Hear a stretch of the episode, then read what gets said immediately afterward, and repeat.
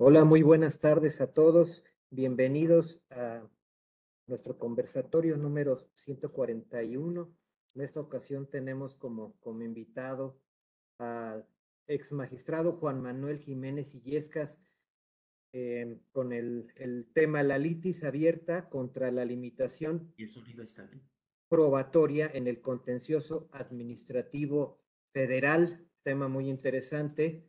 Eh, aquí, doctor, doctor eh, Juan Manuel Jiménez Illescas, bienvenido. Le damos la bienvenida a nombre del maestro Carlos Orozco Felgueres. Gracias por aceptar esta invitación eh, aquí al Grupo Orozco Felgueres. Eh, muchos de ustedes ya conocen aquí al doctor Juan Manuel Jiménez Illescas, pero para los que no, pues él es abogado y doctor en Derecho por la Escuela Libre de Derecho, ex magistrado de la Sala Superior de, del TFJA, del cual fue presidente. Eh, se ha desempeñado como administrador general de recaudación subpro, y subprocurador fiscal federal de legislación y consulta en la Secretaría de Hacienda y Crédito Público. Eh, fue titular de la Unidad de Fiscalización y Cobranza del Instituto Mexicano del Seguro Social, profesor titular de la Cátedra de Derecho Fiscal en la Escuela Libre de Derecho, autor de obras y diversos artículos en materia tributaria, miembro de la Asociación Mexicana de Derecho Fiscal, de la Asociación Nacional de Abogados, Academia de Documentación Jurídica y de la Barra Mexicana del Colegio de Abogados. Muchas gracias, doctor, por estar aquí con nosotros. Bienvenido. Al contrario, es un honor, este, Humberto, estar, estar con, con ustedes y esta importante audiencia de, de conversatorio con, con Orfe. Es, es, es un placer y ahorita con un formato especial por una coyuntura eh, en el que no va a poder estar con nosotros el maestro, el maestro don Carlos Orozco, pero bueno, de, de conversatorio lo haremos, a, a, lo trataré de hacer como bajo la, el, la exposición de pregunta y respuesta, pues para que no extrañemos mucho el formato de conversatorio. Es, es un placer estar, estar con ustedes. El tema que, que, me han pedido, eh, Orozco Felgueres, que que platique con ustedes. Es un tema que desde mi punto de vista es importante. Es un tema que tiene que ver con la tutela judicial efectiva y desde mi punto de vista tiene que ver con la seguridad jurídica que tenemos que tener todos los gobernados, especialmente los contribuyentes o aquellas personas que acuden a solicitar justicia o a demandar justicia ante el, hoy Tribunal Federal de Justicia Administrativa. Tiene que ver el tema con la jurisprudencia de la segunda, emitida por la segunda sala de la Suprema Corte de Justicia de la Nación, la J73 del 2013, que corresponde a la, a la décima época y que, y que está vigente. Está vigente esa jurisprudencia. Esta jurisprudencia eh, restringe, desde mi punto de vista, la posibilidad de que los gobernados o los contribuyentes que acuden a solicitar eh, justicia eh, aporten u ofrezcan y exhiban pruebas en fase, en fase jurisdiccional cuando estas no fueron ofrecidas en, fase, en la fase administrativa. Desde mi punto de vista, esto limita el derecho humano de la tutela judicial efectiva en su vertiente de justicia completa, como lo señala el artículo 17 de nuestra Carta Magna, y esto sin duda alguna es en perjuicio del, del actor o de la parte demandante, restringir la posibilidad de ofrecer pruebas. Pero, ¿a qué se refiere esto? Si me permiten, antes de, de señalar qué es la litis abierta o cómo lo considera la Ley Federal de Procedimiento Contencioso Administrativo de qué es la litis abierta, quisiera eh, tratar con ustedes eh, cómo es que llegamos a este principio de la litis abierta y cuándo se puede, cuándo se puede dar. En el derecho, el derecho administrativo, que es parte del derecho, del derecho público, como todos nosotros sabemos, regula las relaciones entre la administración pública federal y los particulares. ¿Y cómo regula estas relaciones? Estas relaciones las, las regula la Administración Pública Federal a través de todas y cada una de sus carteras, las regula a través de la emisión de actos administrativos. Actos administrativos que deben de cumplir los requisitos que la ley, que la ley establece. hay elementos de existencia y hay elementos de validez. Y tienen que cumplir los requisitos que la ley establece. ¿Cuál ley? La ley que corresponda. En principio, los requisitos de existencia y validez que establece la Ley Federal de Procedimiento Administrativo. Sin embargo, eh, esta Ley Federal de Procedimiento Administrativo que entró en vigor en el año de 1995, eh, que trató de unificar la existencia o los requisitos de, de, existencia y de validez del acto administrativo, ha ido, ha ido reformándose, yo diría en forma indebida, porque cada ley especial eh, ha ido estableciendo requisitos tal vez distintos, muy específicos según la materia de que se trate para que un acto administrativo tenga existencia o tenga validez. El caso es que la relación entre los gobernados y la Administración Pública Federal, bueno, se va a regir a través de la emisión de estos actos administrativos. Y estos actos administrativos cuando sean emitidos, pueden adolecer de ciertos elementos, sea de existencia o de validez, o pueden también carecer de un elemento fundamental que está establecido en nuestra Carta Magna, como es que no estén fundados, que no estén motivados, o incluso pueden emanar de un procedimiento administrativo viciado o que se haya, haya sido producto de, varios errores en la substanciación del mismo. Y entonces estos actos administrativos y o resoluciones administrativas lo que pueden hacer es quebrantar el Estado de Derecho. La solución que el derecho positivo da, el derecho vigente da, es que existan medios de defensa para que los gobernados, es decir, los particulares, o también incluso la autoridad a través de lo que se conoce como el juicio de lesividad, bueno, acudan a solicitar justicia para que esos actos sean, sean, sean enmendados y sean eh, ejecutados o emitidos con estricto apego a derecho. La ley prevé esos mecanismos, esos medios de defensa. Eh, el mecanismo que yo me quiero referir ahorita es el recurso administrativo. El recurso administrativo, que según la teoría del mismo, el recurso administrativo lo que pretende es que la propia autoridad que emitió el acto lo revoque, lo anule, lo reforme en dado caso de que exista alguna, alguna ilegalidad. De esta forma, tenemos que nuestro sistema jurídico en materia contencioso administrativo establece un medio de defensa dual o la posibilidad de presentar un recurso administrativo, el cual es optativo como regla general. Hay casos en los que este recurso no es optativo, sino que debe de ser de agotamiento obligatorio, que son raros los casos, pero existen. Por ejemplo, el artículo 95 de la Ley de Comercio Exterior establece que como un requisito de procedibilidad para el procedimiento contencioso administrativo, establece que debe de agotarse el recurso de revocación que señala el Código Fiscal de la Federación. Pero es un caso excepcional. Como regla, el recurso administrativo es de carácter optativo. Si un particular decide ir, acudir a hacer valer como medio de defensa el recurso administrativo, entonces lo va a resolver la autoridad administrativa. Si decide que no optar por el recurso administrativo e irse a juicio, se va a ir a sede jurisdiccional, lo va a resolver el Tribunal Contencioso Administrativo Federal, el Tribunal Federal de justicia administrativa. Pero ¿qué es lo que sucede? Si el recurso administrativo le es adverso al particular o a un contribuyente, le es adverso, el particular puede acudir a sede, jurisdiccional, es decir, puede acudir a demandar ante el Tribunal Federal de Justicia Administrativa. ¿Y qué es lo que puede demandar ahí? Y es ahí donde está el tema de la litis, de la litis abierta. Lo que puede acudir a demandar ante el Tribunal Federal de Justicia Administrativa cuando le fue adverso el recurso administrativo correspondiente es la nulidad de la resolución que recayó al recurso administrativo.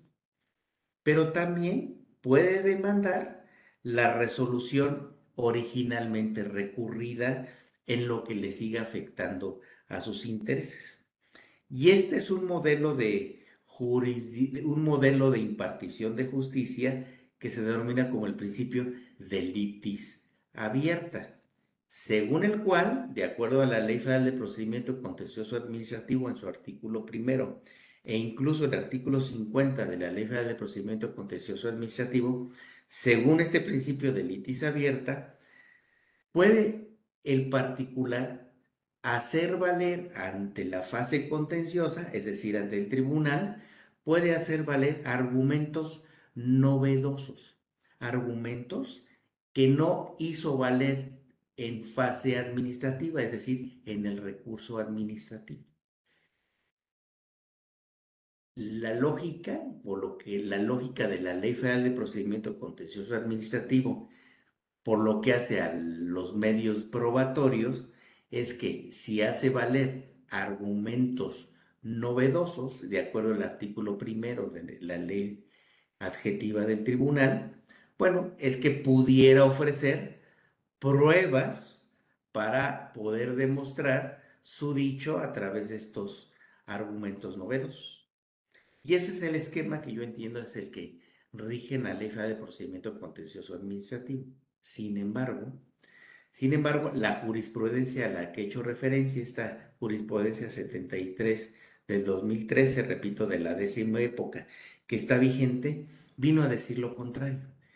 Dijo, cuando un particular hizo valer su recurso administrativo, este le fue adverso, efectivamente puede acudir al tribunal a solicitar justicia y puede hacer valer argumentos novedosos. Sin embargo, no puede ofrecer pruebas para acreditar esos dichos, lo cual hace que el principio este de litis abierta ya sea nugatorio, si me permite la expresión, sea de alguna forma hasta estéril. Y es desde mi punto de vista hasta con una irracionalidad jurídica. Porque de qué me sirve hacer valer, porque la ley me lo permite, agravios o conceptos de impugnación novedosos que no voy a poder demostrarlos o acreditarlos con un medio probatorio porque la jurisprudencia me lo está impidiendo, no así el texto de ley. Y ese es el tema de esta charla. ¿Hasta dónde es válido que pudiendo hacer valer argumentos novedosos, pues no los pueda, no los pueda demostrar? Y esto es un, desde mi punto de vista, un sinsentido. Si me permiten, les voy a leer el proemio de esta jurisprudencia 73 de la, a la que me voy a estar refiriendo.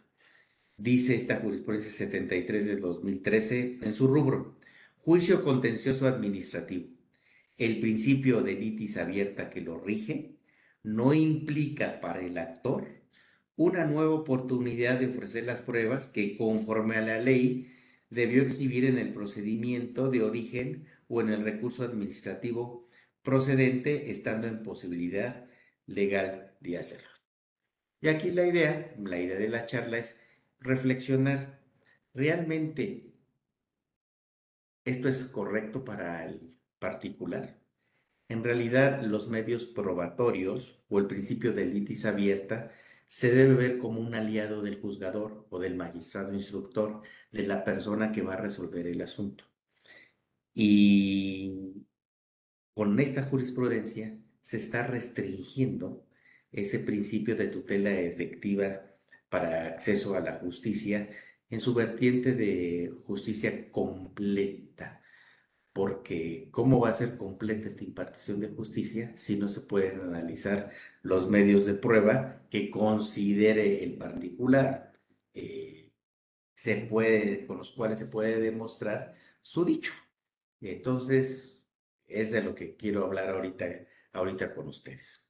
El principio de litis abierta al que me he referido y que la ley no lo restringe el análisis y el ofrecimiento de pruebas, está establecido en el artículo primero de la Ley Federal de Procedimiento Contencioso Administrativo, en su artículo primero, penúltimo y último párrafo, así como en el artículo 59, cuarto párrafo de la Ley Federal de Procedimiento Contencioso Administrativo, cuando señala que cuando el particular controvierte una resolución recaída un recurso administrativo, se entenderá que simultáneamente está impugnando la resolución recurrida en la parte que continúa afectándolo, dice, pudiendo hacer valer conceptos de impugnación no planteados en el recurso. La ley no le está limitando el que se hace valer conceptos de impugnación novedosos, no puedo ofrecer pruebas para tratar de acreditar o demostrar su dicho en estos conceptos, en estos conceptos novedosos. Aquí quisiera platicar con ustedes antes de entrar a analizar esta jurisprudencia. Quiero, para tratar de, transmitir el problema, ver cuál es el desarrollo legislativo que ha tenido el Tribunal Federal de Justicia Administrativa en cuanto al principio de litis abierta. En el año de 1936, con la creación del otrora Tribunal Fiscal de la Federación, eh, con la Ley de Justicia Fiscal, en exposición de motivos se establecía con toda claridad, se establecía una diferencia entre lo que es el recurso administrativo y lo que es un juicio.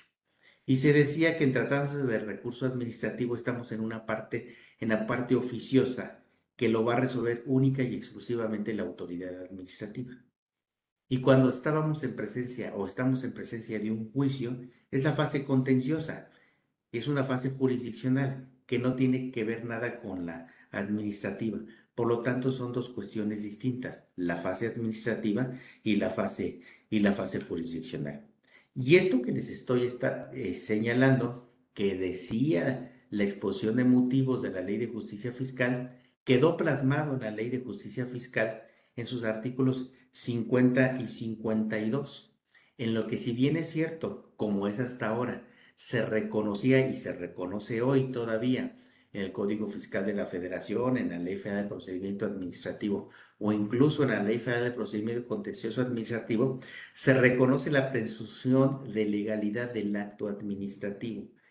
Pero, de acuerdo a la exposición de motivos de la Ley de Justicia Fiscal, se decía que no obstante que, sí, que existe esta presunción de legalidad de los actos administrativos, el tribunal o el otrora tribunal fiscal de la federación tenía la presunción o tenía el amplio poder, así es como señalaba la exposición de motivos, para buscar la verdad.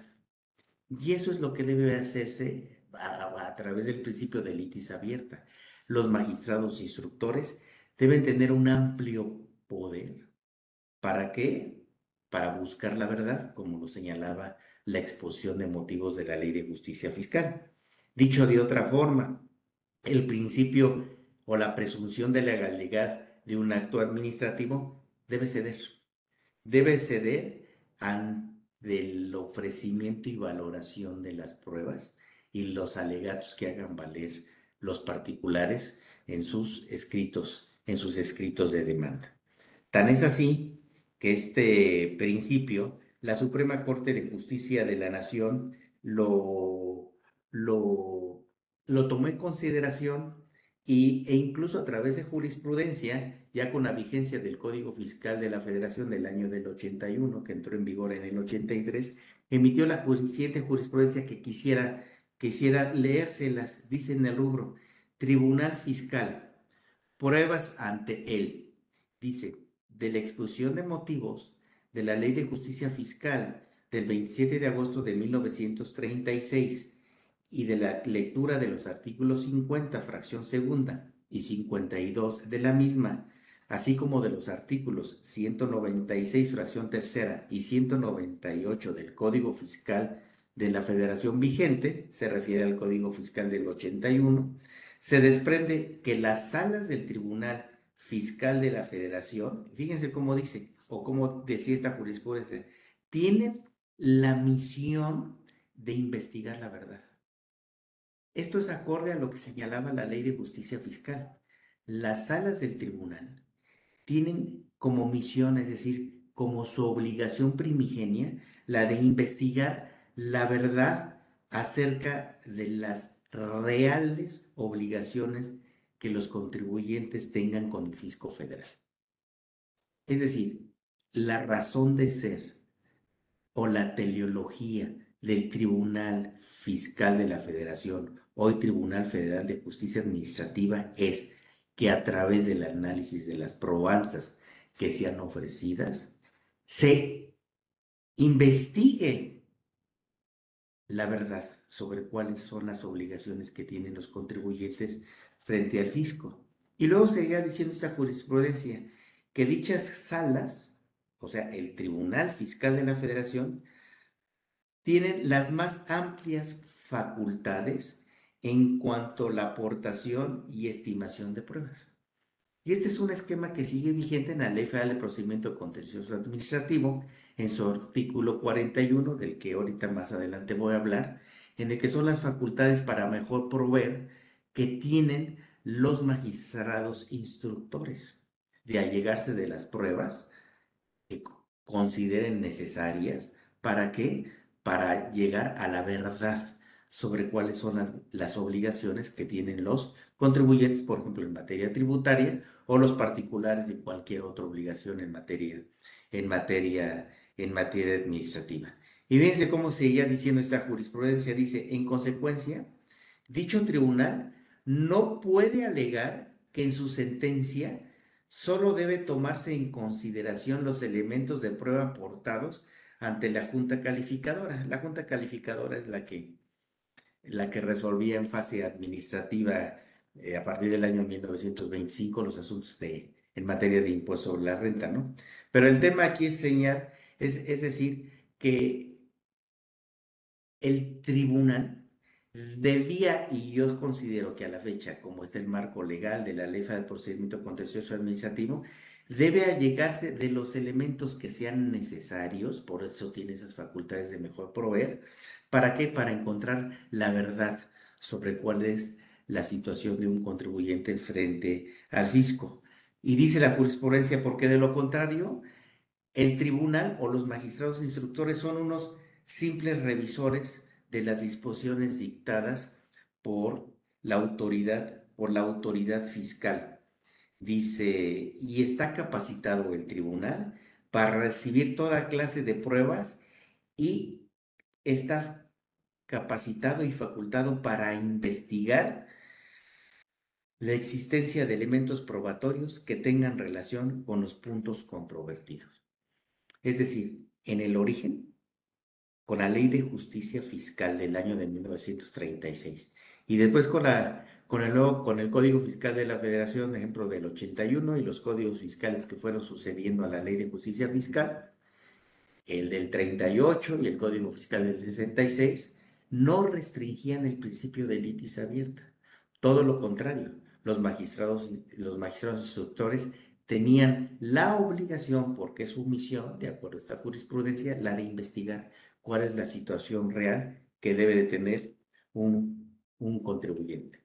Sin embargo, llegamos al año del, del 2013 y surge esta jurisprudencia por contradicción en la que limita la, la, litis abierta y en la que deja sin efectos, por contradicción, la jurisprudencia que ya existía desde el año del 2001, que decía todo lo contrario de la jurisprudencia que nos ocupa esta charla.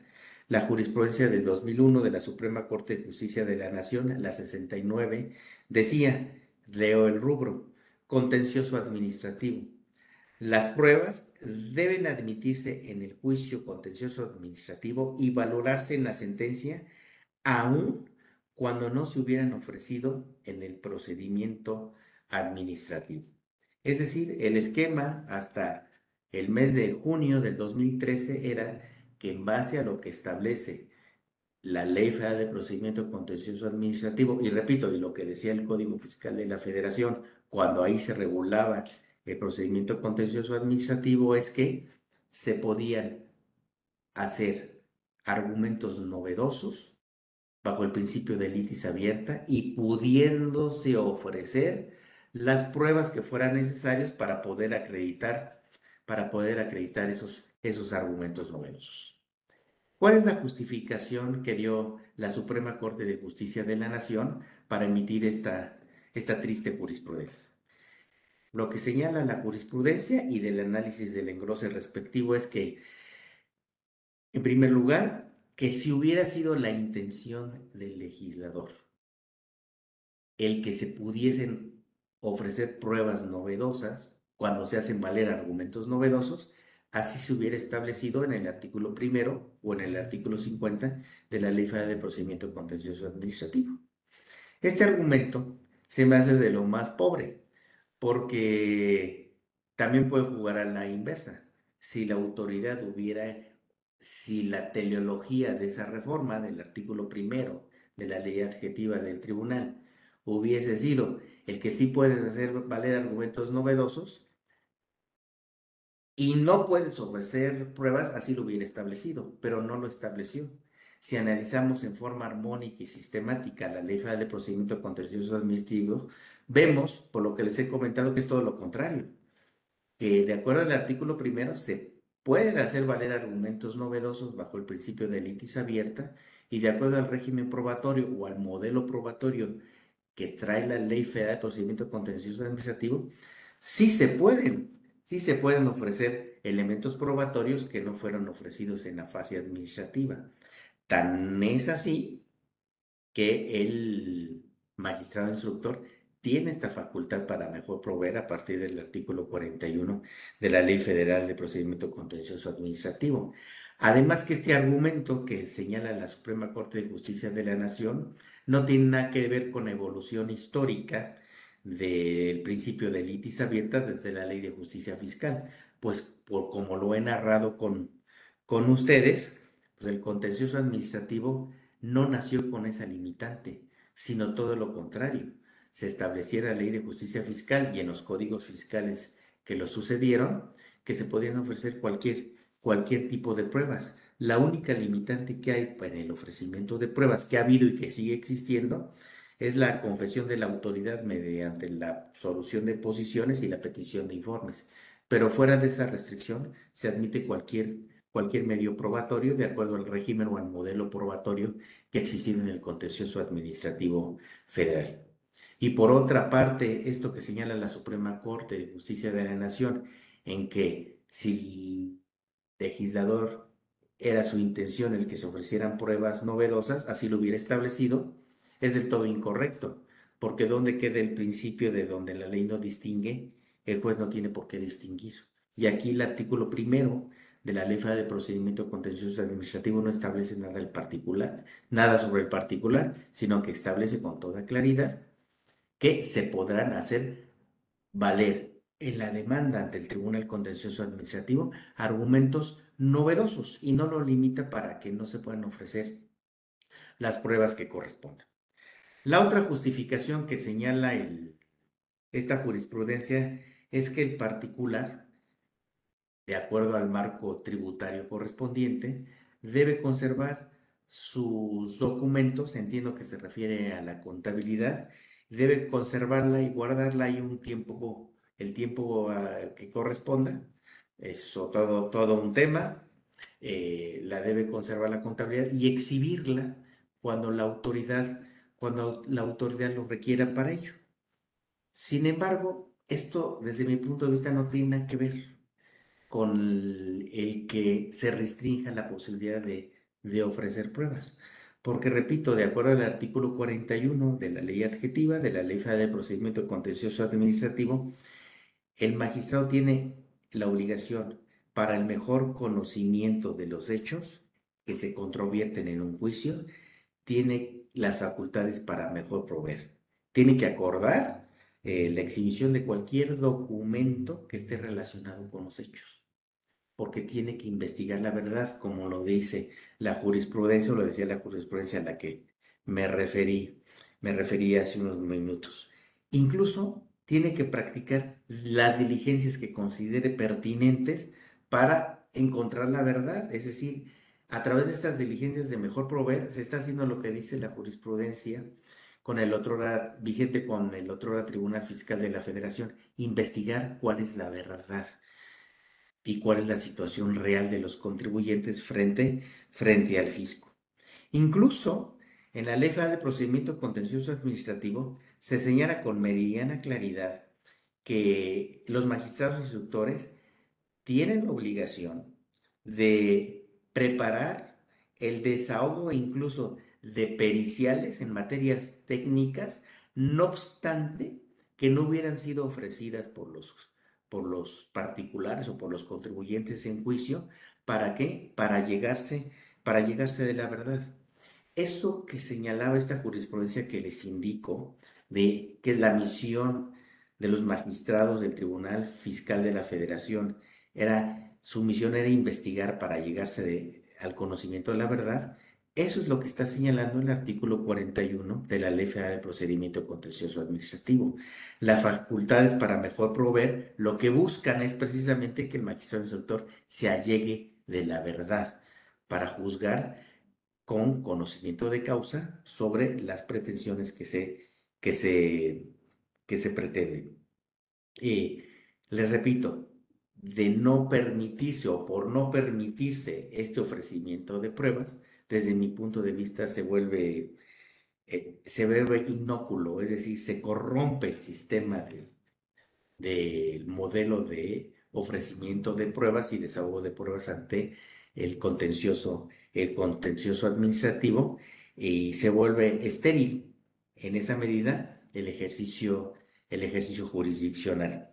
Eh, el principio de tutela judicial efectiva que se refiere al artículo 17 constitucional, según los propios criterios de la Suprema Corte de Justicia de la Nación, dice que deben de ser la impartición de justicia pronta, imparcial, gratuita y completa. Son criterios que ha emitido la propia Suprema Corte de Justicia de la Nación en pleno, a través de la segunda sala, o incluso a través de criterios de los distintos eh, entes que, integran al Poder Judicial de la Federación a través de los, de los, de los tribunales colegiados.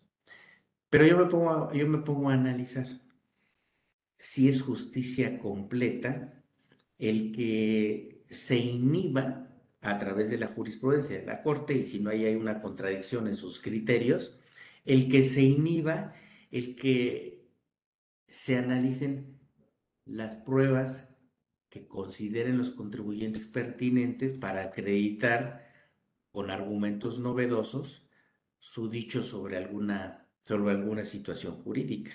Creo que allí están en contradicción criterios que ha emitido el propio Poder Judicial de la Federación con esta jurisprudencia del, del 2013. Y también ha dicho la Corte que debe analizarse la sustancia sobre la forma. Y aquí desde mi punto de vista, el estar limitando el ofrecimiento de pruebas cuando se hacen valer argumentos novedosos, está dándosele más importancia a una situación procesal y por lo tanto está vulnerando su propia jurisprudencia o sus propios criterios el Poder Judicial de la Federación a limitar el ofrecimiento de pruebas porque está dándole más importancia a cuestiones formales que a la sustancia o, o que se impide analizar el fondo, el fondo del asunto.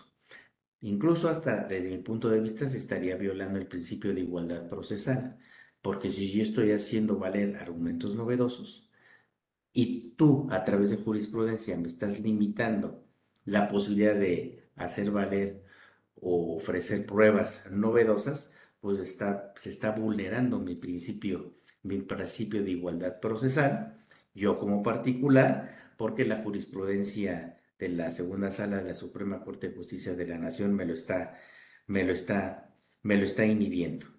Incluso yo me atrevería a decir, desde el punto de vista procesal, que es una especie de, se vuelve estéril y es irracional desde el punto de vista jurídico, porque si yo hago valer argumentos novedosos bajo el principio de litis abierta y no tengo la posibilidad de acreditar con pruebas novedosas mi dicho, lo que va a suceder es que de exante los magistrados que conozcan de mi causa o de la causa que corresponda, van a calificar esos argumentos como inoperantes.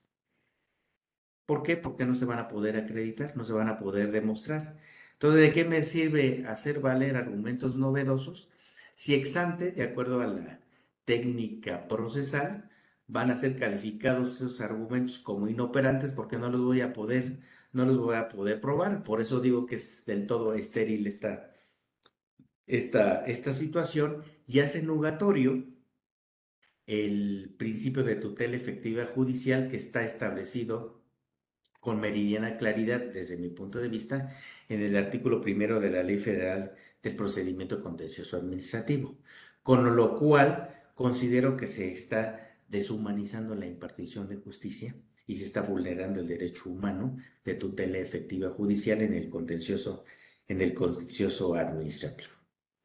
El otro punto que también señala la Suprema Corte de Justicia de la Nación en esta jurisprudencia 73 eh, y esta justificación que dan para emitirla eh, se me hace del todo absurdo. Señala que permitir que se ofrezca pruebas novedosas cuando se hacen valer argumentos novedosos sería tanto como que el tribunal contencioso administrativo se sustituiría en las facultades de comprobación que tiene la autoridad fiscal, lo cual se me hace que es un verdadero absurdo, porque, la, porque el tribunal no se puede sustituir en las facultades de comprobación de la autoridad. Eso le corresponde a la autoridad y por eso desde la exposición de motivos se distingue entre la fase administrativa y la fase contenciosa. En la fase administrativa la autoridad puede hacer valer eh, auditorías, compulsas, etcétera. Y eso no lo puede hacer, no lo puede hacer el tribunal. El tribunal lo que puede hacer, lo que les digo es allegarse de elementos probatorios para investigar, porque esa es su misión, investigar cuál es la verdad sobre una situación jurídica y resolver con estricto apego a derecho cuál es la situación jurídica real, porque hay que encontrar la verdad de un, de un contribuyente. Con esta jurisprudencia, desde mi punto de vista, la disposición que establece el artículo 73, fracción 29, literal H de la Constitución Política de los Estados Unidos Mexicanos, en donde le dan al tribunal la autonomía plena, incluso el tribunal puede reconocer el derecho subjetivo de un contribuyente, como es, por ejemplo, reconocer que sí tiene derecho a una devolución y constreñir a la autoridad a que cumpla, so pena incluso de que el propio tribunal puede determinar daños y perjuicios a la autoridad que viole jurisprudencia.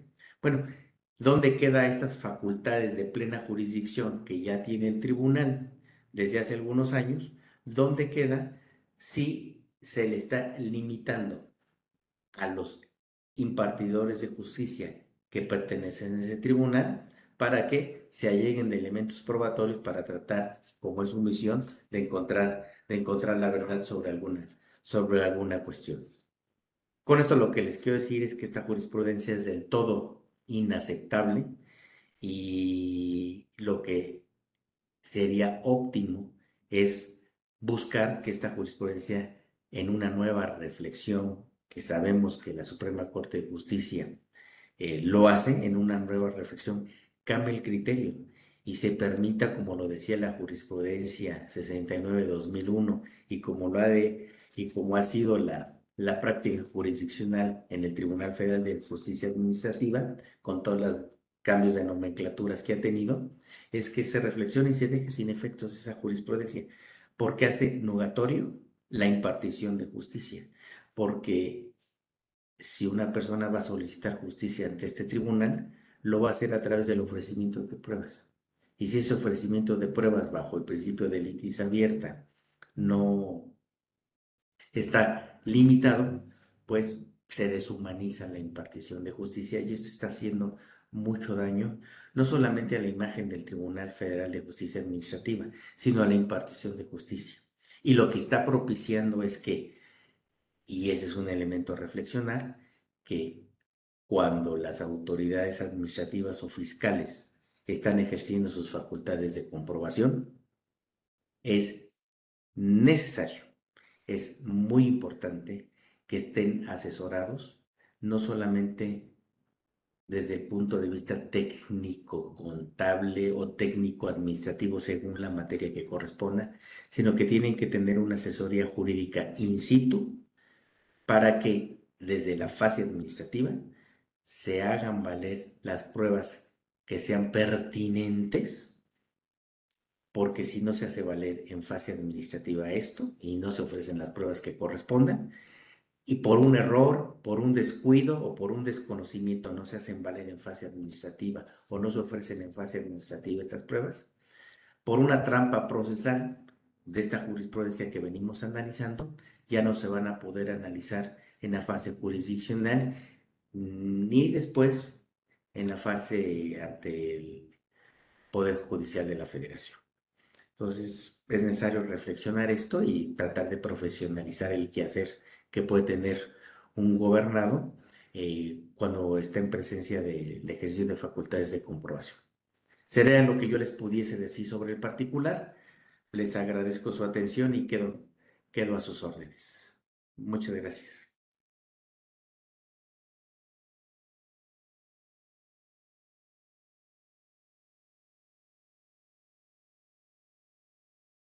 Muchísimas gracias, estimado doctor Juan Manuel. Eh, creo que por aquí tengo, a ver, unas preguntas, déjame ver, con mucho gusto los vamos a leerlo. Dice, nos dice Rubén Vera, con todo lo explicado, la sala que conozca de un asunto puede apartarse del criterio y darle valor a las pruebas novedosas? Pues esa es, eh, es una pregunta muy interesante, porque si no estuviera la jurisprudencia de la que estamos hablando, tendría el magistrado instructor, en base a sus facultades de mejor proveer, de allegarse de los elementos, es decir, como lo decía la jurisprudencia, de investigar, porque esa es su obligación, esa es su misión, de investigar eh, cuáles son los elementos probatorios para poder resolver con estricto apego a derecho y encontrar la verdad. Y eso es lo que tendría que ser. Pero desde el año del 2003 esto se ha visto limitado y por lo tanto el ejercicio jurisdiccional del tribunal también se ha visto limitado en forma, en forma muy importante. Porque de acuerdo a las disposiciones de la ley de amparo, los tribunales administrativos, entre otros, deben necesariamente acatar la jurisprudencia de poder, del Poder Judicial de la Suprema Corte de Justicia de la Nación. Entonces, no obstante que desde mi punto de vista está el marco jurídico, el marco legal para que se ejercen, se ejerzan facultades para mejor proveer por parte de los magistrados, no lo pueden hacer en este caso. No lo pueden hacer porque lo prohíbe la jurisprudencia y es de observancia obligatoria para los juzgadores, en este caso para los magistrados que entregan el Tribunal Federal de Justicia Administrativa. La semana pasada eh, empezó a circular eh, en medios, empezó a circular una reforma que se está proponiendo a la ley de amparo, en la que se está reformando este artículo o se está proponiendo reformar este artículo para que la jurisprudencia no nada más sea obligatoria para los tribunales, o sea, para los juzgadores, sino que la jurisprudencia también sea obligatoria para las autoridades administrativas. Lo cual es una gran noticia porque si sabemos que un tema es inconstitucional, que así ya lo declaró la Corte que es inconstitucional, y si no es obligatorio para la autoridad administrativa, o sea, por el, para el Servicio de Administración Tributaria, sabiendo que es que es inconstitucional alguna situación, bueno, a ellos no les es obligatorio y por lo tanto lo aplican y hay que irse a defender necesariamente ante una instancia jurisdiccional. Sin embargo, si esta reforma llegase a pasar, que empezó a circular la semana pasada, esto desaparecería y sería una gran noticia para los, para los gobernados que la jurisprudencia también sea obligatoria para las autoridades administrativas. Pero bueno, esto no tiene que ver con el tema, nada más lo, lo saco a colación de que sería una gran noticia que así, que así fuera. Es lo que yo podría decir sobre el particular, don Humberto. Sí, sí, eh, sí, doctor. aquí tenemos una pregunta que creo que está directamente relacionada con lo que acaba de comentar. ¿La jurisprudencia es aplicable también a la autoridad? Entonces. La, la jurisprudencia, pues con el marco legal de la ley de amparo, no, no les es aplicable, que es lo cual es lamentable. Ojalá le fuera aplicable la jurisprudencia también a la autoridad, porque pues resolvería muchos, muchos problemas. Lo que sí hay, de acuerdo al esquema de, de la Ley Federal de Procedimiento Contencioso Administrativo, es que si la autoridad fiscal sabe que se está violando una jurisprudencia en materia de legalidad y sin embargo durante la fase contenciosa eh, el asunto avanza y él está violándose y se está violando esta jurisprudencia, sí puede ser condenado para daño, por daños y perjuicios, pero esa es, otra vía de defensa que, que tendrían los gobernados, que, que, no tiene que ver con esto, pero lo toco, lo toco incidentalmente, don Humberto. De acuerdo, muy bien, muy bien, doctor, pues muchísimas gracias por esta cátedra de este tema. Eh, a nombre de, del maestro Carlos Orozco, del Instituto Orfe y de, de todos los que colaboramos por acá, le agradecemos mucho haber participado. Tenemos por aquí un, este, un, un reconocimiento para usted. Se lo haremos llegar con muchísimo gusto también.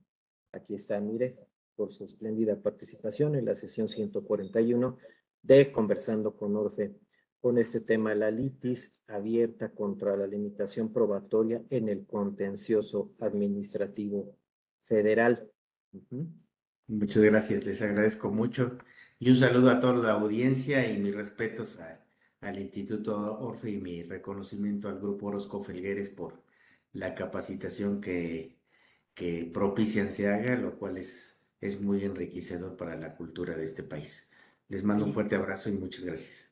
Muchas gracias, doctor. Es pertinente también eh, comentarle a, a, a, todos nuestros amigos, a las, a las personas de la comunidad Orfe, eh, aparte de agradecerles, tenemos próximamente tendremos un curso aquí con el, con el doctor Juan Manuel Jiménez que se llama El juicio de lesividad en México. Este curso va a ser el jueves 10 de agosto para que tomen nota, ¿verdad, maestro? Y, ese, y y pues nos puedan acompañar, se inscriban para, porque va a estar muy, muy interesante. Bueno, Muchas pues gracias. agradecemos. Agradecemos a todos por haberse conectado. Doctora, agradecemos su, su participación y le mandamos un, un, abrazo. Muchas gracias. Gracias a todos. Muchas gracias. Nos vemos, nos vemos el siguiente conversatorio. Muy buenas tardes. Muchas gracias. Gracias. Hasta luego.